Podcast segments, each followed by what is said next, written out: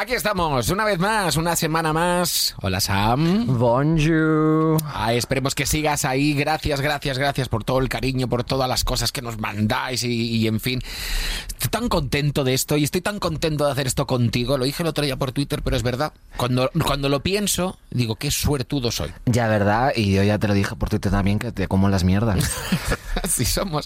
Dos generaciones totalmente distintas. Hoy hablando de generaciones, cuidadito, cuidadito, cuidadito, porque hoy vamos a hablar de algo que a lo mejor te toca, te tocará o ya te ha tocado y no estamos hablando de lo que piensas. Eh, bueno, porque es que hay un doble bueno, sentido en todo esto. Ya, bueno, es que es, es el efecto Samantha Hudson. ¿no? Samantha te, te juntas con una travesti estridente y de repente todo tiene, Eso tiene mismo. una analogía sexual. Eso mismo. Como siempre vamos a repasar una, un fragmento de una película, de una serie de contenido de Netflix y a ver si adivinas de qué va el programa de hoy. Así que, Maritere, dale al play cuando quieras. Y acabo de cumplir 30. Es el minuto exacto porque consta la denuncia de mi madre contra la montaña rusa. ¿30? Uf, palabras mayores. Si os conecta el reloj biológico y empezáis a hacer listas de cosas que aún habéis hecho.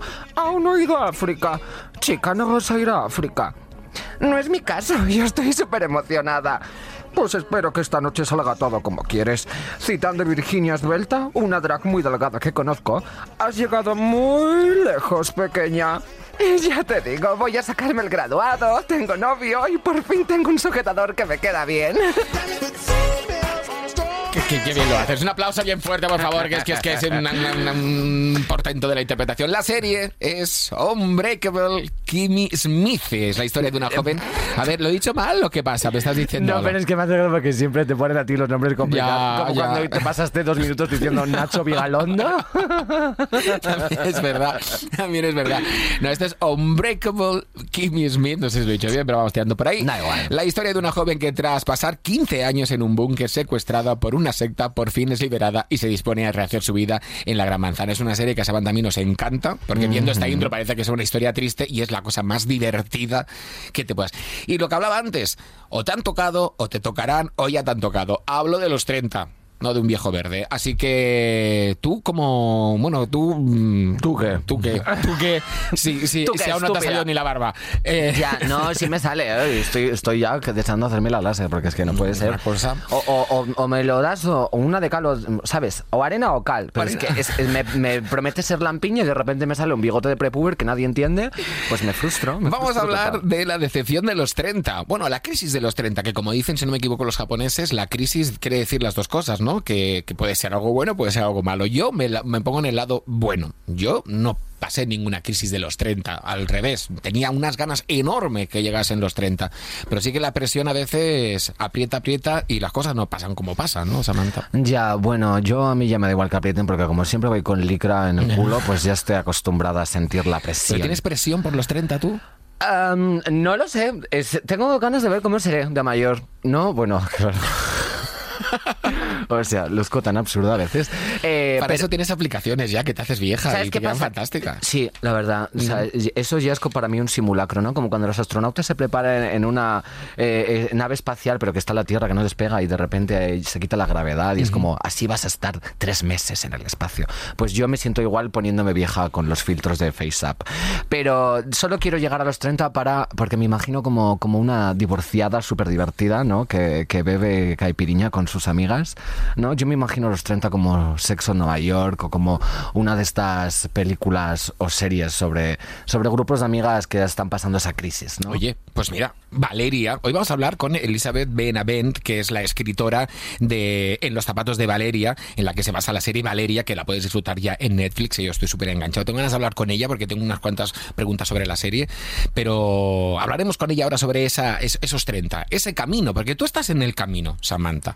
Yo, mm, tú y yo somos de generaciones totalmente distintas, y la pregunta que yo te quería lanzar Ajá. es, ahora, y siempre vamos a lo mismo, pero es verdad, ahora que tenéis más información, ahora que tenéis, eh, el mundo está conectado de un lado para otro, ¿tú dónde te ves a los 30? Yo me veo muy a gusto, ¿no? Pero es... es... Eh, ese, es, ese es algo que a una conclusión a la que yo he llegado gracias a, a- a que he estado muy a gusto durante toda mi vida. Entonces, ¿por qué voy a pensar que va a ser distinto? ¿no? Luego, a lo mejor a los 30 estoy hundida en la miseria y aquello es un sin vivir. Pero bueno, yo siempre soy muy positiva, tengo muy buenas expectativas y creo que sea lo que sea lo que esté haciendo, a lo mejor de repente estudio tanto praxis y me pongo a maquillar cadáveres, estoy convencida de que estaré haciendo lo que me gusta hacer y si estoy haciendo algo que no me gusta, por lo menos me lo tomaré con alegría, ¿no? Pero no te ha marcado, digamos, la sociedad o tu entorno, los planes. No tienes como unas deadlines, como se le llama, ¿no? En los, en, los trabajos y en los, las presentaciones. Y "Ya, que hasta aquí. Si no, si aquí ya no consigo esto, ¿cómo lo voy a conseguir? Yo es que creo que ya, ya estoy como en un punto de disidencia de todo. O sea, es como, eres un chico. Bueno, no soy ni si soy un chico o una chica. Eh, eres moreno. Bueno, pues ahora me tiño de rubia. Eh, mm, tienes que vestir formalito. Bueno, pues ahora me voy a poner lo más estrafalario que, que haya en la tienda, ¿no? Entonces, mm, yo creo que ya, aunque por mucho que la gente se esfuerce, ya no sabe ni, ni dónde colocarme, ¿no? Estoy, soy como la única, el único animal sin pareja del arca de Noé. Oye, sí que es cierto que la televisión eh, desde muchos años ha utilizado esto de la crisis de los 30 o la llegada de los 30 como un contenido, ¿no? Para hacernos ver. Siempre, siempre, siempre se ha tomado por el lado catástrofe, ¿no? El, ah, ah, ah, la frustración, la decepción, eh, las ataduras. Pocas veces hemos visto contenido en el que eh, la gente le dé un poquito, pues, igual todo, ¿no? Y diga, ah, libertad, plenitud, eternamente joven, sueños conseguidos. Siempre, siempre nos vamos por el lado complicado. Ya, yo creo ¿Tira que eso o qué? Creo que creo que eso es un poco porque la gente que está haciendo cosas y la gente que está generando contenido audiovisual forma parte de esa generación que lo ha tenido tan difícil que son los millennials, ¿no? Los boomers pues se dedicaban a hacer historias de amor de la gran pantalla, eh, torridos romances y los millennials en cambio pues tienen esa visión catastrofista de todo porque es un poco las experiencias vitales que les ha tocado vivir. Yo estoy esperando a que venga la generación Z todas puestas de tripis haciendo cosas que nadie entiende, eh, historias que no tienen sentido, de repente una cosa aquí, otra cosa allá, ¿no? Entonces, yo creo que, que, mm, la narrativa audiovisual y el contenido siempre va de la mano de- del contexto social y en concreto el contexto de las, de las historias que estamos viendo ahora en los medios de comunicación y en los portales de streaming, en el cine, en la televisión, pues son eh, fruto de esta generación que lo ha tenido tan difícil, ¿no? Vamos a hablar con Elizabeth en nada, en dos minutos, pero antes yo quiero, hoy tengo preguntas para ti, fíjate, ¿eh? Cómo son las cosas. Porque me gustaría, yo sé que tú explicas muy bien, eh, el otro día Corbex en internet, en Twitter, puso algo muy, muy fantástico, que tienes la capacidad de hacer una síntesis brutal de los temas, bajándolos al fondo y dejándolos totalmente al descubierto. Madurar, esa palabra, que parece más una orden. Eh, ¿Tú qué opinas sobre la madurar? ¿Somos maduros? ¿Quién es maduro? Pues yo creo que precisamente la gente que más presume de ser madura en realidad es la gente que, que menos presume, ¿no? Da la sensación de que madurar significa eh, dejar de reírte, tomarte todo en serio, eh, buscarte un trabajo fijo, un trabajo estable, pero es que precisamente para mí lo más maduro es entender que la vida no funciona así y de que las cosas que se te plantean en la sociedad como, como naturales o como orgánicas o como biológicas o como que tienen que estar así, por ejemplo, eh, el hecho de, de- del concepto mismo de, de mujer o hombre, ¿no? El concepto mismo del género. A ti te dicen, "Era, pues mira, existe hombre y mujer. Bueno, pues eso será porque a ti te da la gana, ¿no? Entonces, cuestionarse todas esas cosas sí me parece realmente maduro y normalmente, eh, y sobre todo es algo que le pasa a la generación Z, eh, mm, las generaciones anteriores te, te pintan como si fueran delirios absurdos, ¿no? De, de un niño, de un infante, como si no tu- tuvieras pajaritos en la cabeza. Bueno, pues es que a lo mejor hay que tener pajaritos en la cabeza para cambiar un poco las cosas, ¿no? Porque no puede ser que porque ahora ya un orden social establecido ya tengamos que, que tomárnoslos en serio y pensar que eso es lo correcto. Yo creo que hay que generar debate y que hay que cuestionarse las cosas y ya lo he dicho muchas veces, pero si la vida es absurda, pues yo más. Reflexionemos mentalmente con estas eh, sabias palabras mientras escuchamos la sintonía de nuestro programa. Y en nada, Elizabeth Benavent. Hello, are you still there?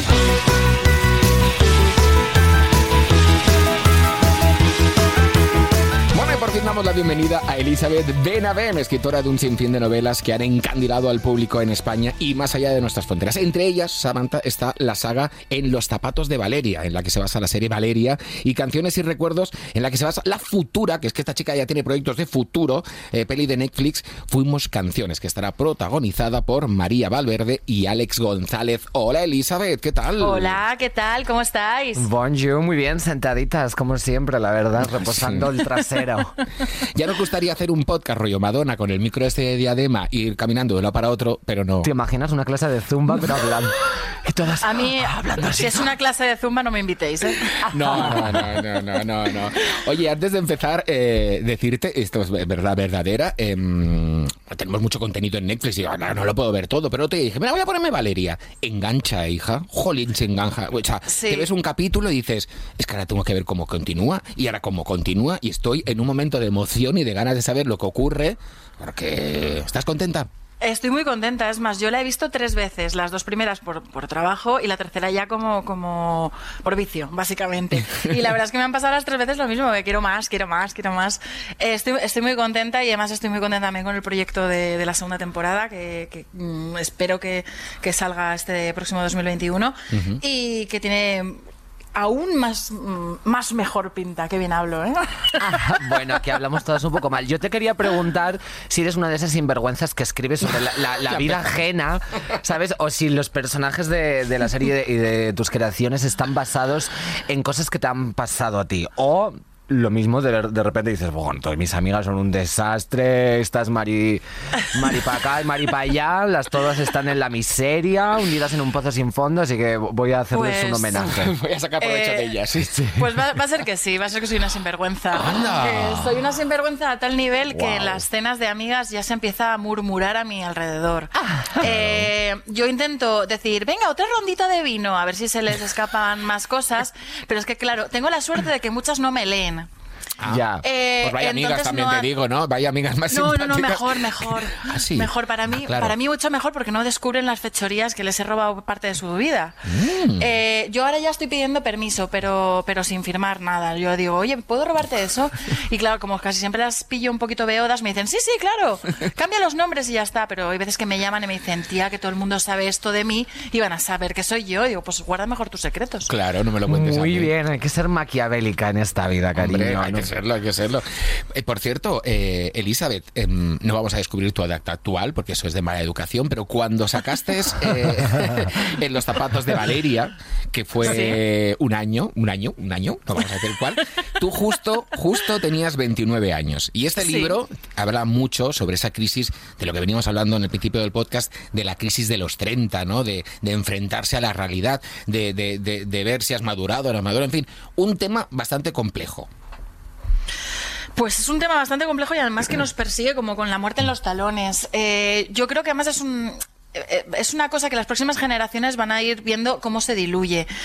Eh, quiero pensar que somos la última generación, los millennials, que hemos sentido un poco esa, esa presión, que los que vienen detrás, como Samantha, eh, van, a, van a relajarse un poco más y van a ver que en realidad, pues esto, pues al final es una fecha tope que nos ponemos de manera completamente absurda y que no significa nada en realidad. Yo sí que la sentí, yo la sentí Sí. y, Sí, sobre todo ese... ese- en la- yo creo que en las mujeres mu- es como más acuciante, porque no solo tienes que haber conseguido ya todo lo, lo que se supone que tienes que conseguir en la vida. No sé, yo he escuchado muchas veces decir a gente, si a los 30 no lo tienes, no lo vas a tener, eh, lo cual me parece una, Vaya, falacia. una tontería. Eh, además, las mujeres eh, se te pasa el arroz, eh, ya tienes que tener pareja estable, ya tienes que tener o hijos o pensar si quieres hijos o si no los quieres, o sea... Bueno, que tenéis que tener Es- tareas, os tienen que poner trabajando ya y atareadas. Y eso no Siempre, es. O sea, siempre. déjame ser libre, ¿no? Ya, ¿sabes qué pasa? Que yo creo que la gente sigue, o sea, yo tiene complejo de Jesucristo, entonces se piensan que se van a morir a los 33 años. Y dicen, si a los 30 no lo he conseguido, los tres años que me quedan hasta que me crucifiquen y me muera en la cruz, pues no los puedo pasar ya haciendo nada, ¿no? Pero, ¿sabíais que... No me acuerdo qué estudio ha dicho esta. A ver, a imagino ver. que alguna Una universidad. universidad. Seguro, todos los hacen las universitarias. De Arkansas, por Dios ejemplo. bendiga a las universitarias. Eh, dicen que eh, ahora mismo el 50% de la población va a vivir hasta los 100 años. O sea que fíjate si tienes tiempo despasados los tres. O sea, en 30 ni siquiera es el ecuador de tu vida. Elizabeth lo dice con una sonrisa de 21 años, de oreja a Eso te oreja. iba a decir. ¿Sabes? Yo, a ver, si llego a los 100, por lo menos, sí que, que esté bien, ¿sabes? Que aún esté, que no esté chocha, pero de todas maneras, mis amigas dicen que nosotros vamos a vivir eternamente porque por dentro tenemos los órganos eh, en alcohol. Ah, Entonces, a tus amigas, me encanta, es verdad, es verdad. Bueno, no os paséis mucho con el alcohol porque entonces al final, o sea, no, no, si te, pa- si te pasas te lo pierdes, si te claro, pasas te ahí lo ya, pierdes. eh, ahí pasa. Bueno, pero algún dry martini de vez en cuando. Un Dry Martini. Vamos, que tú sufriste, o sea, llegaste a los 30, aunque estabas a punto de sacar, bueno, estabas editando un libro, tuviste ese, vi- viste el precipicio entonces. Sí, sí, lo que pasa es que fue cumplir los 30 y darme cuenta de que los 30 sirven para una cosa maravillosa y es para poner en duda todas las certezas que tenías antes. Y empiezas a ver que el mundo no es como te lo imponen, sino que tú al, al final vas articulando tu propio mundo alrededor de ti y al final tú eres quien decide las normas. Evidentemente hay normas eh, básicas, tú no puedes ir dando guantazos por la calle, ¿no? Pero, Bueno. pero- por más, por más ganas que de a veces. Pero, pero no sé, empiezas a ponerte en duda ciertas certezas que, que la duda te hace mucho más feliz que esa certeza. Sabias palabras, esto me ha gustado. La duda te hace más feliz que la Ciertas certeza. certezas. Cierta- Oye, perdona, mira, es y que... va la tía y se olvida. Sabias palabras, eso que has dicho. Soy de memoria corta. Vamos a ver qué cosas, qué cosas dices. Eh, bueno, di algo tú ahora, que me has dejado aquí ahora y yo... Es que Vale. me, me voy a apuntar tus palabras porque sé que en dos minutos me olvido. Yo quiero preguntarte si tienes algún consejo hacia mí, que yo soy asquerosamente joven, pero asquerosamente... De hecho, es que no... no me, me han dicho que la temática era eh, la crisis de los 30 y yo he pensado, pero, o sea... Sois Yo pre- unas- presento yo este podcast Claro, también. digo, sois unas, sois unas sinvergüenzas, me traéis aquí, yo no tengo nada que aportar. ¿Tú tienes a- algún consejo, algo que hayas aprendido a base de, de experiencias vitales, también llamadas bofetones, ¿no? Uf, que te pues da la sí, vida. muchos. Eh, porque yo soy una persona muy pero sí que es verdad que, que a veces surgen, surgen dudas, ¿no? Sobre hacia dónde va a encauzar mi vida, si ah, cuando tenga esa edad voy a estar estable y yo intento tomármelo de la manera más alegre y más positiva posible, pero nunca sé muy bien dónde, dónde voy a acabar. A ver, eh, yo también ra- ratifico, ratifico que eres asquerosamente joven, o sea, 21 años. ¿Quién los pillara ahora? Madre mía, el miedo que daría yo con 21 Pero- años pero- actualmente, pero- con, con todo lo que sé, ¿eh? Con todo lo que sé. ¿Seguro? ¿Volverías a los 21 ahora? Con todo lo que sé, sí. Ah, claro, Claro. Hacer trampa. O sea, Claro, claro. No, volver, volver. Ah. Sí, volver, volver no volvería. No, no, no volvería porque me parece una edad bastante complicada en cuanto a todo eso que comentaba Samantha, ¿no? Que estás haciéndote preguntas a ti mismo de ¿y cómo, eh, cómo voy a llegar hasta donde quiero, conseguiré alguna vez la estabilidad y tienes ese rum rum continuo que no te deja disfrutar mm, del hoy. Nosotros, el ser humano en general tiene un problema y es que o vive en pasado o vive en futuro, pero no sabemos vivir en presente. O sea, tenemos eh, siempre la cabeza puesta o en los recuerdos y en la nostalgia o en la angustia y la ansiedad de saber el que será. Eh, mi consejo es decir que, que, que no te preocupes mucho. O sea, yo no he sabido hacerlo. A mí me llaman angustias de la cruz. O sea, yo, yo me Qué buen angustio nombre, mucho. ojalá tener Sí. ese sobrenombre, es increíble. A mí en la editorial me llaman Angustias de la Cruz, Sorangustias. ima- imagínate.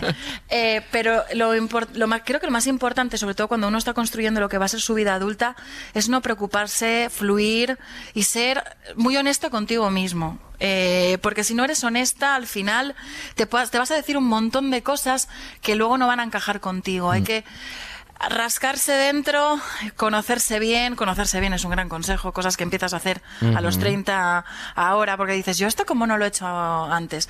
Y preocuparte también muy mucho de tu felicidad y de ti mismo, que no es egoísmo, es amor propio. ¿Tú, tú sientes que, eres, que estás como más contenta o que eres más consecuente con la idea que tenías de ti misma o con lo que tú crees que eres tú misma ahora que tienes 30 años o los que tengas, porque tampoco... 36, 36, no me escondo. 36, esos son los nuevos 20. Gracias, gracias. Es más, es más simpática, es más maja, Pues, es más maja. ¿Sientes que, que eres más consecuente ahora que, que antes cuando eras más joven? Siento que por lo menos ahora sé mm, lo que quiero y sobre todo sé qué tipo de mujer quiero ser, qué mujer quiero ser. Entonces, pues estoy más cómoda en mi piel, he dejado de juzgarme de la manera que me juzgaba antes, porque bueno, otra cosa que tiene, eh, iba a decir los 20, pero también lo tienen los 15 o lo tienen los 35, es, es conforme vas ganando años vas perdiendo de esto. Es las ganas infames de encajar en un modelo eh, que te han impuesto desde fuera, que no tiene ningún sentido, es un modelo completamente arbitrario que no tiene en muchos casos que ver con, con nosotros.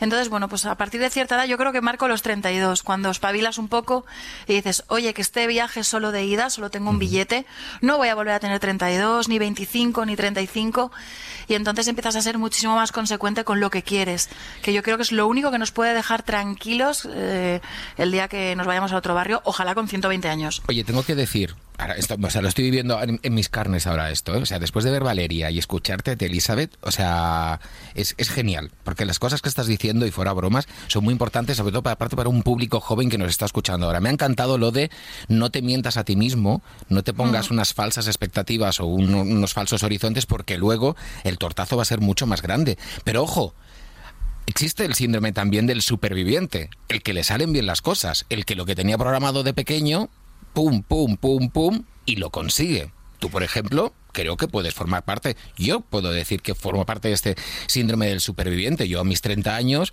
pues sabía que ya había conseguido, bueno, lo que había pensado. ¿Tú crees? Sí, mira, Lala, ahora me pone a jugar. ¿Tú crees? Dice, hombre, pero sí, sí, sí, o sea, yo creo que sí, la verdad. Pero yo creo que después del síndrome del superviviente sale el síndrome del impostor. Ahí que está, también se que habla sale en en la, Valeria. en la serie.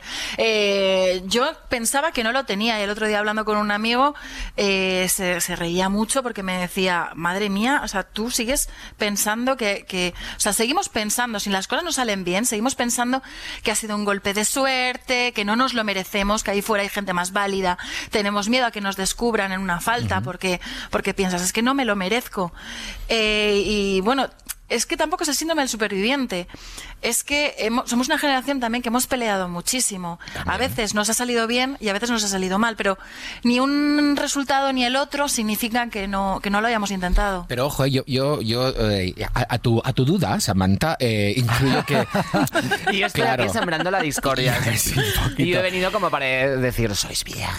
yo me refería no a lo que has conseguido, sino cómo lo has conseguido. Porque yo siempre pienso, yo soy de la teoría de no valen las cosas que has hecho, una lista, un currículum gigante, sino cómo lo has conseguido, cómo lo has hecho y lo bien que te lo has pasado haciéndolo, ¿no? Entonces, yo sí que me, cuando llegué a los 30 pensé, jolín, mi sueño era ser presentador de televisión. Ah, sí. Claro, yo lo tenía muy me claro de yo- pequeño. Yo, me refería a eso, sí. O sea, no, no era por. Claro, entonces yo llegué a los 30 y ponerte en dije, duda. pues ya he tenido un programa, ya ha ido todo bien, no sé qué, ya tengo a mis amigos, tengo a mi gente, o sea, mm, mm, vi que no, que no iba desencaminado. Lo que pasa es que el ser humano es, eh, es ansioso, o sea, queremos más, siempre queremos más. Eh, llegamos a una meta y decimos, vale, ok, pero ¿y ahora qué? Entonces esa, esa sensación como de precipitación no nos deja mucho disfrutar de, de las cosas que vamos consiguiendo. Ah, ves, yo no, yo tengo una pachorra encima en ese aspecto, hija mía, que ya te lo dije desde ya. Sí, sí, sí, yo sé. Yo, ya- a mí me dijeron hace mucho tiempo, las carreras son de largo recorrido. Así que no hagas sprints ni te pongas a correr como un loco. Y es cierto, pasito, a pasito, chiqui, chiqui, Sí, chiqui, estoy de chiqui, acuerdo, chiqui, estoy chiqui. de acuerdo. Disfrutas de todo, ves todo. Ahí sí que hay momentos que a lo mejor tienes que correr un poco porque te vienen ahí por detrás, pero si no, va todo muy bien. Bueno, yo como no tengo 30 años, y es, es algo que voy a reiterar continuamente en el podcast porque, porque para algo soy tan asquerosamente joven y tengo esa licencia. odiamos. Es completamente legítimo. Te escupo, como el otro día con el comedista. hoy no estoy yo muy en ese plan. No, hoy no está. Hoy no, hoy a ella no la pueden escupir. Y claro. a que no puedo aportar algo desde la voz de la experiencia y yo creo que, que sí que voy a aportar algo desde la voz de una Virgo empedernida que lo analiza todo hasta la saciedad. Oye, tú eres muy Y- señorona también. Soy muy señor. eh, ya, eso lo hablaremos luego, porque si bien yo cumplo años de perro, más bien, ¿no? Entonces tengo 21, pero en realidad tendré como 73. Las matemáticas nunca fueron lo mío. El caso es que yo creo que el, que el problema de, de sentirse frustrado, de sentir que llegas a los 30 y no has conseguido lo que quieres, o de sentir que llegas a los 30 y sí has conseguido lo que quieres, es creer que, que tienes que cumplir unas expectativas o que hay unas metas a las que llegar, ¿no? Como ver eh, eh, la vida como si fuera un camino hacia, hacia unos goals, ¿no? Como hacia algo que tienes que conseguir y normalmente eso que se tiene que conseguir la sociedad presupone que es la felicidad, pero la felicidad no, no es un sitio al que llegas y una vez ya has llegado no te puedes ir o puedes volver hacia atrás. La felicidad es un estado de ánimo pasajero, igual que la tristeza, igual que el dolor, igual que todas las emociones. Entonces hay que comprender que en algunos momentos de tu vida estarás eh, feliz y estarás contenta con las cosas que estás haciendo o sentirás que que estás teniendo un trabajo, que estás teniendo unos proyectos de vida con los que te sientes conforme y luego no tienes que frustrarte si eso se trunca o si de repente eh, te ves otra vez con el culo al aire. O sea, la vida es todo el rato un punch aquí, un punch en el otro lado y son una cantidad de estímulos tremendos. Entonces, yo estoy bastante a gusto y también tengo un poco esa pachorra que dice Jordi, porque estoy diciendo, pues mira, no sé si ser travesti o estar en un podcast de Netflix es lo que quería, pero bueno, de momento estoy contenta. A lo mejor mañana me mañana a la puta calle o me atropella un camión, ¿sabes? Y, O me vuelvo a teñir de morena, que eso sería terrible. Pues no, pero la cosa yo creo que es eh, eh, contemplar las cosas según te vienen llegando, ¿no? y no tener prácticamente aspiraciones de futuro, porque el futuro en realidad no existe. Claro, el problema creo que es que no nos empuja, la sociedad no nos empuja hacia la felicidad, tienes que conseguirse feliz. Al revés, o sea, nos, nos dice solamente que tenemos que tener éxito. La felicidad le importa, un, le, importa un culo, hablando mal y pronto. Mm, claro. Pero, pero el, hecho es que eh, no nos hemos parado a pensar cuál es nuestro tope de éxito, o sea, qué es el éxito para nosotros. Y yo creo que hablabas de la felicidad, que no es un sitio al que llegar, estoy muy, muy de acuerdo, que es un, es un mood pasajero, pero yo además le añadiría que muchas veces eh, estando tranquilos somos felices y ni siquiera nos damos cuenta. Y la felicidad suele ser un verbo que también se, se eh, conjuga en pasado. Y eso da mucha pena. Y cuando llegas a los 30 empiezas a ver que se te han pasado los últimos 18 muy rápido y dices, eh, voy a empezar a disfrutar un poco, voy a imponer mi mi concepto de éxito, voy a buscar estar tranquilo. Y ojo, tienes que tomar tus propias decisiones, porque sí que es cierto, no sé, qué pensáis vosotras dos, em, a veces porque los de alrededor toman las decisiones por ti, qué tienes que estudiar, con quién tienes que estar, te tienes que comprar una casa, tienes que tener un trabajo decente, qué haces a estas horas o qué haces viendo con una capucha y tienes que vestir cosas. Todo eso hace que a lo mejor cuando llegues a los 30 diga lo que dices tú, ¿no? Me he perdido estos 10 últimos años porque me los han teledirigido. Yo no he decidido nada y entonces es cuando descubres que no eres el que querías ser yo me teñí el pelo de azul a los 32, o sea. y fue un reseteo cultural seguro. Es, como cuando los maricones tenemos un, pasamos un momento angustioso y nos teñimos de rubio. Ay, eso no lo entiendo, de verdad. esa moda no la entendí. Eh, claro, es que a ti ya te ha pillado. ¿no? Yo se lo hice con 20, que me hace en el siglo pasado. Que nunca, o sea, es verdad, era el siglo pasado. Yo mm. creo que el, problema es, o sea, te, pueden poner unas metas o te pueden intentar hacer encajar en un molde, ¿no? Pero es que encima, o sea, la sociedad del sistema o sea, no tiene nada de sentido. O sea, ¿cómo pretenden que tengamos una casa, que tengamos hijos, que tengamos un trabajo estable si es que ni hay casa, ni, ni hay eh, energía, ni tiempo para tener hijos? Porque tener un hijo tienes que dedicar mucho tiempo. O sea, formar una familia es algo que, aparte de que la familia, el núcleo familiar estereotípico, es una mentira y es un arma más del capitalismo para mantenernos. Tanto con el capitalismo. Yo siempre comunismo en todos La luna en Mercurio, el capitalismo en el corazón ya, ¿verdad? Soy una mezcla entre Esperanza Gracia y Karl Marx. No, pero, pero es verdad, te dicen. ¿Qué mezcla esa, por favor? Me la estoy imaginando. Pues seguro que Esperanza Gracia es bien marxista. tiene toda la pinta. Con la barba. Por lo menos mucha marcha sí tiene. O sea, por bueno, favor. reconduzcamos esto. Sí, que no aspiro ser bache.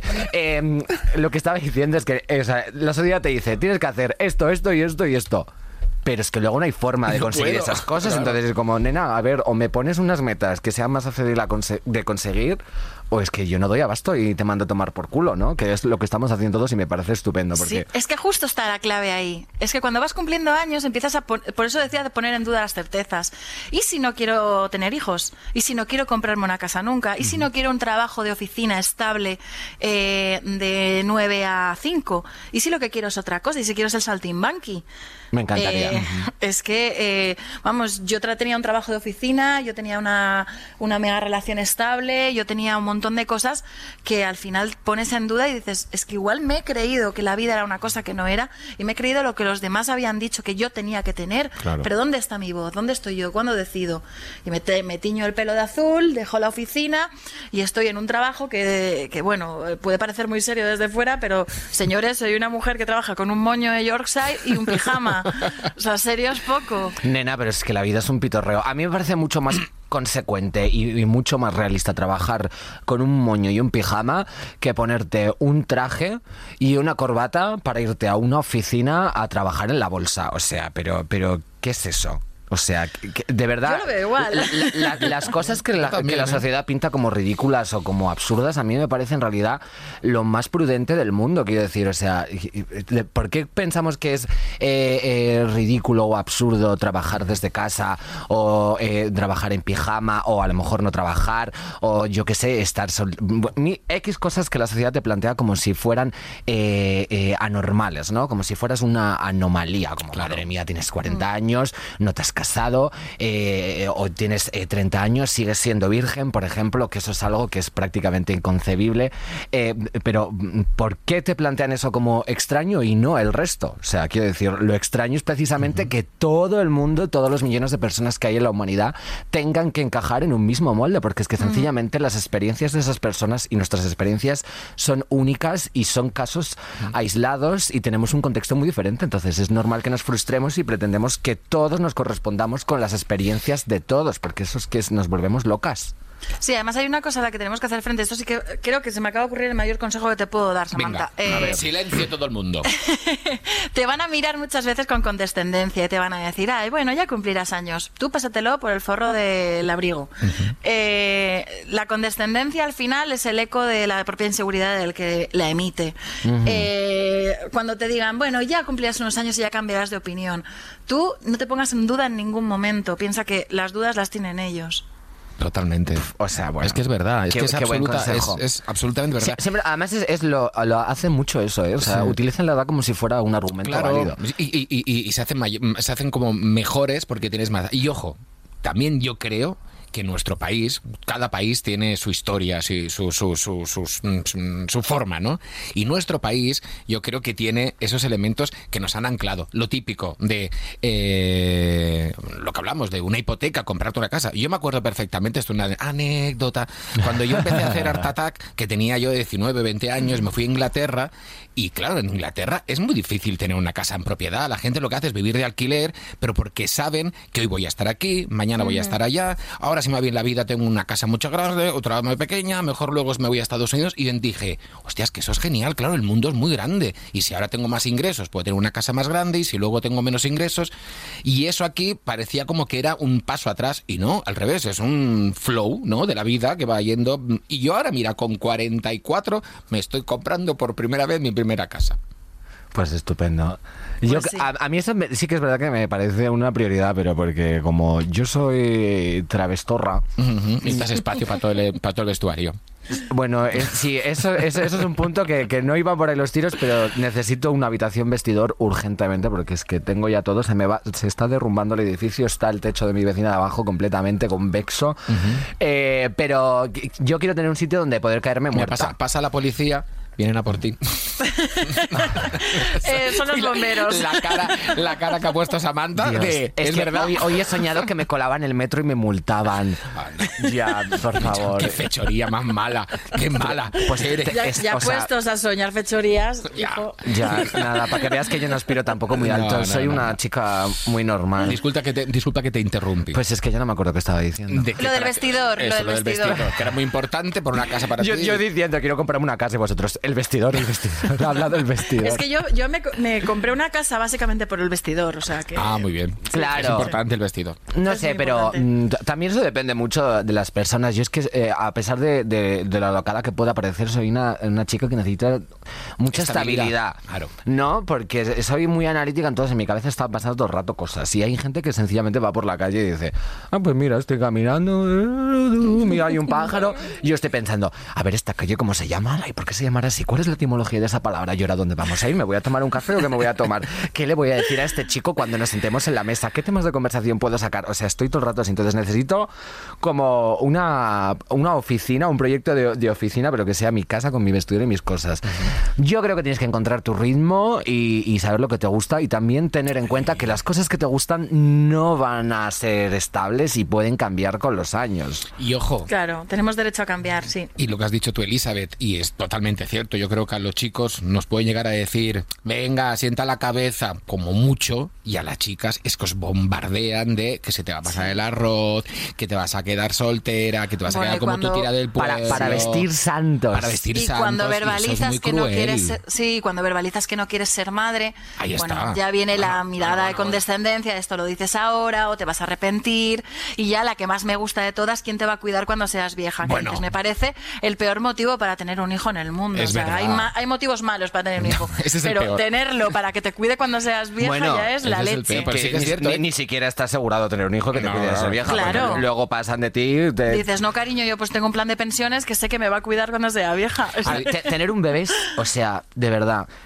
Mira, nos, nos esforzamos en la ciencia ficción en decir, ala, alien, no, qué loco el mundo, perdona, pero, o sea, ¿tú te imaginas que un, es- un espermatozoide entre en un óvulo y de repente esté naciendo y creciendo un bebé en tu interior durante Ay, nueve no, y eso meses? me parece maravilloso, me parece el milagro de la A- vida. a mí me encanta también, pero, ¿eh? Pero eh, Es a, raro. con toda- a mí me encantan los, los niños, pero me encantan los niños que se van a dormir a casa de sus padres. Ya. Que me dejan a mí con el Somos- vinilo puesto, claro, una somos- copita de vino y un libro. Somos los mejores tíos y las mejores tías del mundo. Que oye, igual en un año doy el campanazo y digo, oye, pues de repente que se me ha. No sé, tengo. Yo si tengo tuviera instinto útero ya habría pero- parido tres veces, yo Sí. creo. Pero igualmente soy, soy eh, tengo conciencia soy- y soy pragmática y sé que tener un bebé es rarísimo. O sea, que esté creciendo una vida en tu interior alimentándose de lo que comes es que es como una tenía solitaria. Es su parte... Y luego encima, párela por el coño. Madre, O qué poco bueno, romántico. es verdad. es- es- es- Hombre, no, claro, es que es, es- es un mito del romanticismo que parir es bonito, perdona, parir No, te no. duele un cojón. Yo no, lo he probado, pero, pero no me apetece nada la experiencia, la verdad. Te Yo- recuerdo yo que empezó comparándolo con Alien, así que, o sea, el principio, el principio ya apuntado a No, yo he vivido el proceso con mis amigas o con mi hermana de una manera maravillosa. Yo soy la, la típica pesada que está todo el rato poniendo la oreja en la tripa Mm. y que le está diciendo desde que nacen, soy tu tía, soy tu tía, pero me parece que, que el puesto de tía es maravilloso. Sí. Pero ahora mismo, eh, voy a decir a una cosa como súper intensa, intensa ella, eh, el mundo no está, yo creo que como para que traigamos demasiados niños al mundo. Yo por lo menos no me, no me siento capacitada para ser responsable de una vida en es- en este mundo. Sobre todo con la cantidad que hay que necesitan una Exacto. oportunidad. Sobre todo. Sí, y no hablo de adoptar, ¿eh? porque hay mil formas de poder ayudar a mucha gente, ya sean más pequeños, un poquito más jóvenes, jovencitos ya, y darles la oportunidad que están necesitando y tú sentirte, que yo creo que para mí es lo importante de la paternidad y la maternidad, pues sentirte realizado, ¿no? Como que estás haciendo algo que está beneficiando o que está haciendo feliz a otra persona. Claro, recordemos que eh, la adopción es una medida de protección de la infancia, porque todos esos niños no tienen familia y, y, o sea, es que encima de... ¡Hala, nazco! Y encima me abandonas, pero como si yo hubiera elegido nacer, ¿no te fastidia? Bueno, es un tema un poquito también más complicado, porque Yo no, no todo, en- no todo es... Yo soy nihilista, o sea, he llegado a un punto A que, veces- que ya odio todo. Sí, pero bueno, oye, tengo un juego preparado eh, que vamos a, A jugar ver. en nada, pero una última pregunta que os quería hacer. Porque hay una percepción visual, no sé si os ha pasado, a todos los que nos estáis escuchando, a Elizabeth y a ti, Samantha, que cuando estábamos en el colegio y veíamos a los profesores, nos parecían tíos viejos, Lo o sigo mujeres viejas. Y a lo mejor los pobres tenían 30 años. Pero es que antes yo creo que se envejecía antes. Quiero Claro. pensarlo. A ver, yo llevo, llevo poniéndome cremas desde los 22. O sea, yo me, me embalsamo por las noches. O sea, mis amigas dicen que no conocen a nadie que se ponga más potingues en la cara. Pero ¿qué pasa? Que ahora a los 36 me llaman todas eh, con, con urgencia que qué crema se ponen que tienen arrugas. Chata, llegas tarde. Ya llegas o sea, para esto te tienes que ir a un cirujano, cielo, a Ya. que te inyecte cositas. Yo el otro día fui a Eh, comprarme una crema y la tía me estaba recomendando como cosas para arrugas. Y yo le dije, nena, pero vamos a ver, tengo 21 años, ¿qué me estás diciendo de arrugas? Bueno, bueno, Digo, yo quiero, que- quiero algo para prevenir, o sea, dame un... Claro. Le, di- le dije literalmente, yo quiero una pijería de estas que se compran las señoras por- para echármelo por la cara. Porque me decía, ¿cómo es tu piel? ¿Notas que aquí en el pómulo se te queda más seco? Le dije, no tengo ni idea. Digo, tía, dame una crema y punto. Eres Aunque, tú la aunque cueste aquí. 50 euros, dame la crema y me voy. Uy, 50 euros. 50 Uy, euros. 50 euros. Cuidado, cuidado, Cabón llama a tu puerta, Samantha. Cabón llama a tu puerta. Llamo la Y se suya. lo ¿eh? A ver, a ver quién se entera, ¿eh? y se lo compras todo. Bueno, lo que Las modas, las modas también, también nos favorecen más ahora. Sí. Y no, no nos. eh, antes había como la creencia de ya has cumplido cierta edad, ya tienes que vestirte de otra manera. Oh. Y ahora, pues, no abandonamos las Converse, no abandonamos los pantalones vaqueros. y, y bueno, y además aprendemos otra cosa que está muy bien, que es que de la moda lo que me acomoda. Ya. Sa- ¿Sabes es qué? Yo creo que, que cuando, o sea, hay un, un margen de edad que si tú vistes con una persona joven, eres ridícula a, ojos de la sociedad, ¿eh? no que yo esté diciendo nada, porque no quiero ser tan tremenda. Pero luego de repente, si eres una señora de 46, es que tampoco quiero. Claro, que, señora, qué señora. Danger, danger. Bueno, bueno, eh, eh, de, 50 eh. para arriba y, y, vistes como un adolescente, es como, bueno, mira esta tía, por lo menos a mis ojos es como, mira esta tía, qué guay, que va con el crop top, los leggings que se le ve el coño entero, quiero ser ella. Pero luego ya es, es como que si estás en los trenes eh, el 40, estás un poco en el perineo, ¿no? Y estás en un limbo que nadie entiende. Yo por eso quiero pasar de los 25 a los 63. Mira, eso tiene una ah, explicación. Elizabeth, tiene una explicación. Lo que los- a los que no nos gusta comprar mucha ropa, nos ponemos la misma ropa de hace 10 años. O sea, yo llevo la misma sudadera, tengo las mismas chaquetas, tengo muchas cosas, me compro algo, pero lo tengo. ¿Por qué? Porque me gusta. No estoy nada de acuerdo con lo que te has dicho de la edad y la ropa. Me voy a dar una vuelta. Elizabeth, dale un rapapolvo a Samantha ahora. Oye, pero eso es muy inteligente porque también todo vuelve. A lo mejor la sudadera que tenías hace 20 años ahora es lo más fashion y trendy del momento. Sí, sí, sí. Mira, ¿sabes qué te no, digo? No, no, que diga Elizabeth que sabe decir cosas inteligentes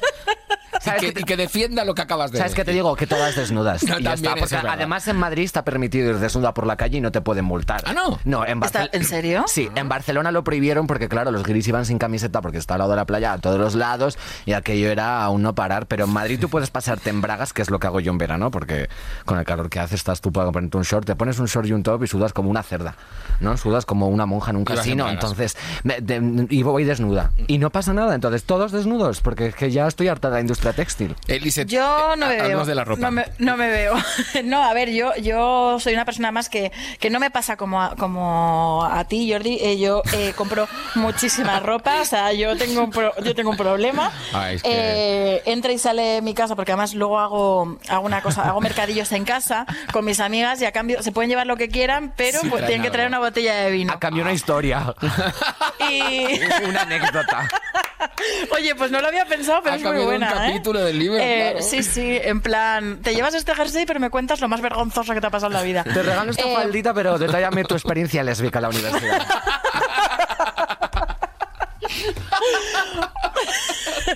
Pues es una ideaza, ¿eh? me la voy a apuntar. Hombre, No, no, viva la extorsión. Me, me refería que, que también vas encontrando el estilo y, y a ver, evidentemente eh, el tema de los leggings eh, es controvertido. Yo creo- creo que los leggings hay que utilizarlos como el queroseno, o sea, con mucho cuidado. Quemarlos. Igual que el, igual que el estampado de leopardo. También. Pero, pero bueno, yo creo que, que hay que saber también cumplir años y eso significa que tú te pongas, te puedes poner lo que te dé la gana, pero que te lo pongas con, con, con confianza, que te lo pongas porque quieres. Claro.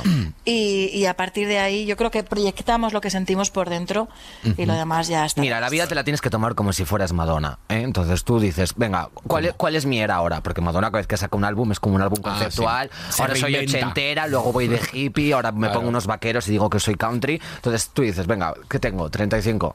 Pues ahora me invento un, un estilo, una gama cromática y ala, ahora soy glam rock.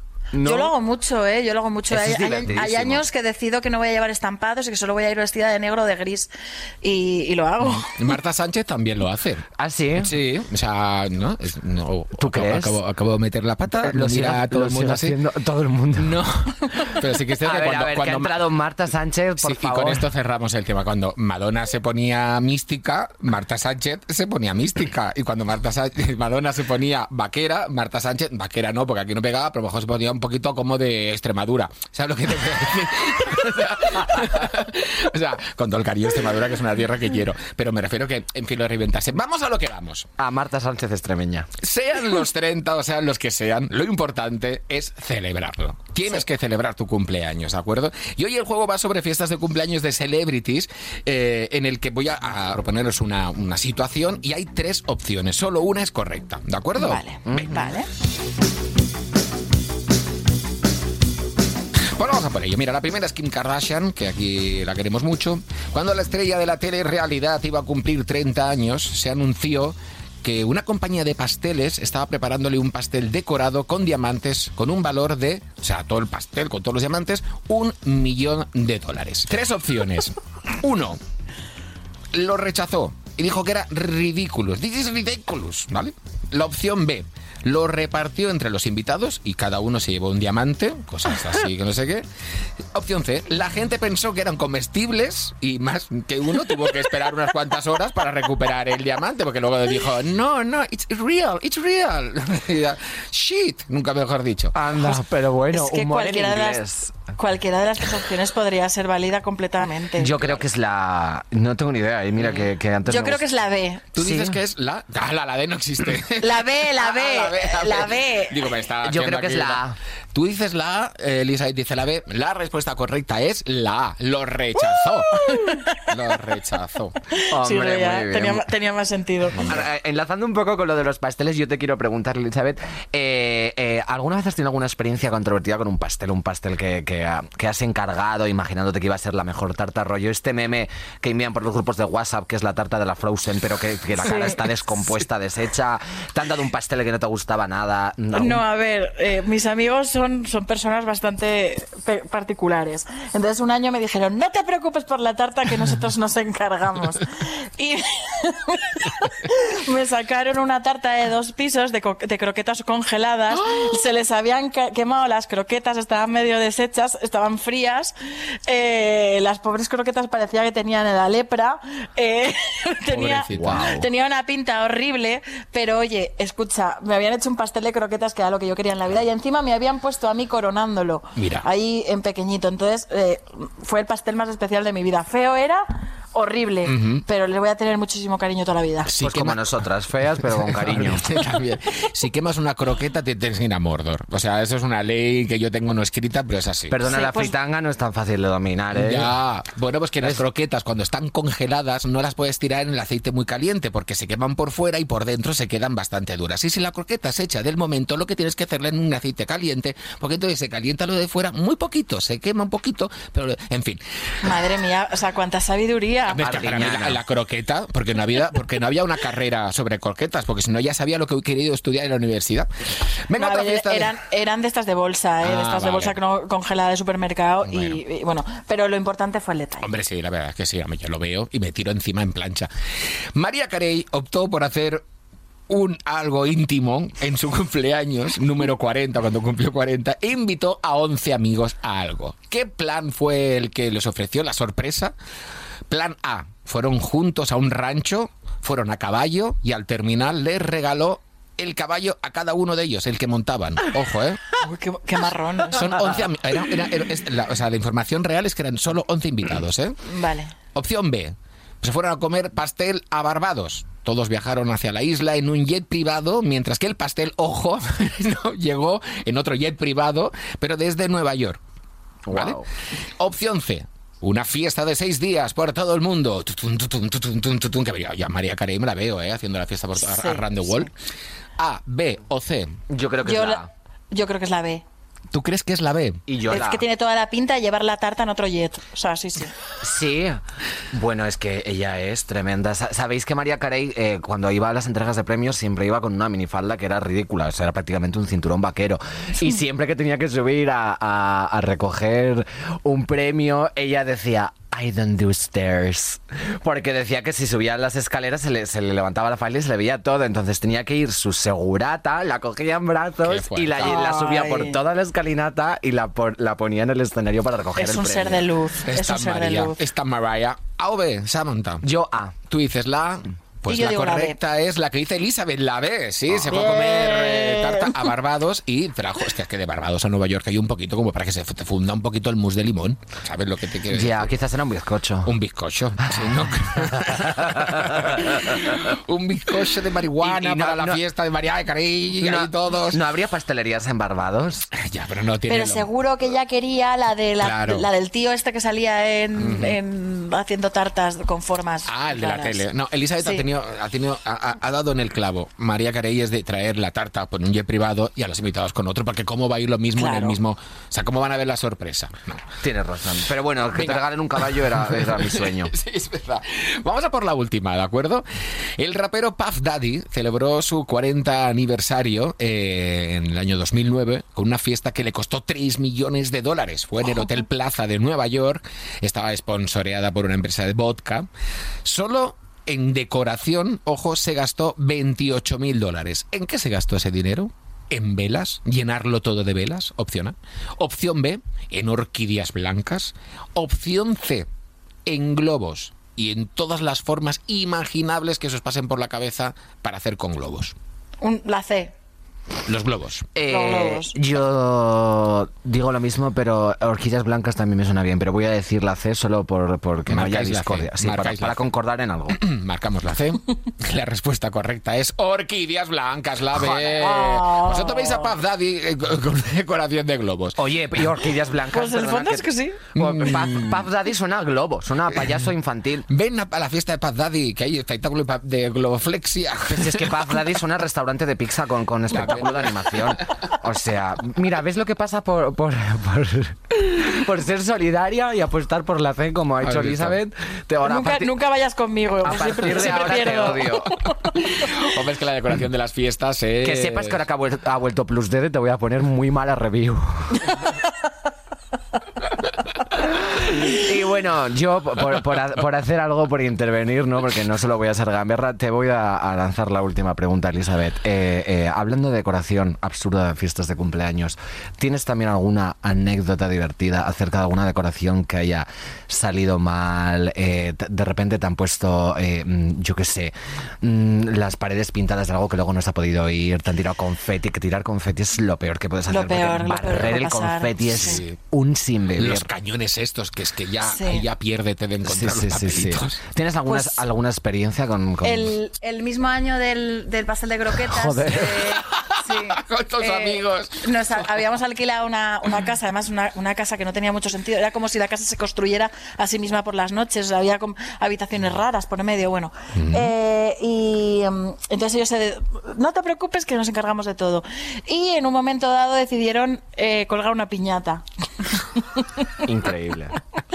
Eh, una piñata, globos y ponerme una diadema que tenía un flequillo de colores. O sea, o sea, la pinta era extremebunda, pero el problema es que eh, a última hora dijeron a última hora de la noche eh, que tenía que abrir la piñata y me dieron un No. palo de hierro No. Wow. y me taparon la- los ojos. Bueno, eh, os lo resumiré en que aún tengo el- la hendidura en la frente. ¡No!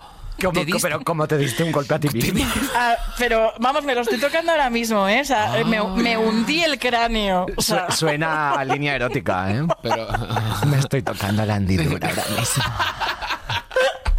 ¿quieres que me toque la hendidura un poquito? Eso Si me que- esfuerzo me cabe una mandarina. ¡Ay, por favor! no lo he pensado cuando lo he dicho, no lo he pensado. Oye, qué mejor forma de terminar esto, ¿sabes? Que hablando de mandarinas, ¿verdad? de hendiduras y de teléfonos eróticos. Ay, Elizabeth, ha sido un placer, de verdad Igualmente. absoluta. O sea, no sabes las ganas que tengo de terminar la serie, que cuando salga de aquí me voy a ir a casa y me lo voy a poner. Y aparte, aún con muchas más, porque te he cogido mucho cariño, aunque no nos conozcamos, y ahora más ganas de disfrutar Valeria y de lo que viene. ¿De acuerdo? Muchísimas gracias. Yo no sé ni cómo luces, pero también te he cogido mucho cariño. Ahora cuando llegue a casa buscaré tu foto en en Google a ver si veo la hendidura. Creo que en Instagram se ve. Ahora toda, toda España entrando en el perfil para ver la hendidura de Elizabeth. Espero que- Hendidura o no, lo que sí que está claro es que gracias a esta conversación tengo muchísimas ganas de llegar a los 30 años. Ay, me gusta. Espero que no me atropelle una guagua ahora de No, no, hombre, no. Pero muchas gracias por venir, Elizabeth. Ha sido un Nada, placer. vosotros. Agradable, amena, sexy, rutilante estrella. Y vosotras. es que, perdón, es que me, he Eres lo más. es que me, me he comido unos dátiles y me está subiendo la glucosa. Me declaro fan, pero absoluta. Ay, por favor. Ay, ay, ay. Bueno, oye, cuando estrenes eh, canciones, todas las canciones, éramos canciones. ¿Cómo era? Fuimos canciones. Fuimos Ah, canciones. Diego, ¿es eso. cantante? No tenía, no. no. Vuelve, por favor, que vuelva Elizabeth. Karen de Wisconsin, esta es una petición. Tiene que volver Elizabeth. Yo encantada. Muchísimas gracias a vosotros, chicos. Un, Un besazo muy grande. fuerte. Un beso, cariño. Y bueno, eh, Chao. después de todas estas risas, yo espero que tú que nos estés escuchando sigas ahí y no estés como nosotros, que yo he llorado mare. Sí, yo desde luego no voy a seguir aquí porque me estoy meando como una burra de tanto reír. Hasta luego, chao. Au revoir.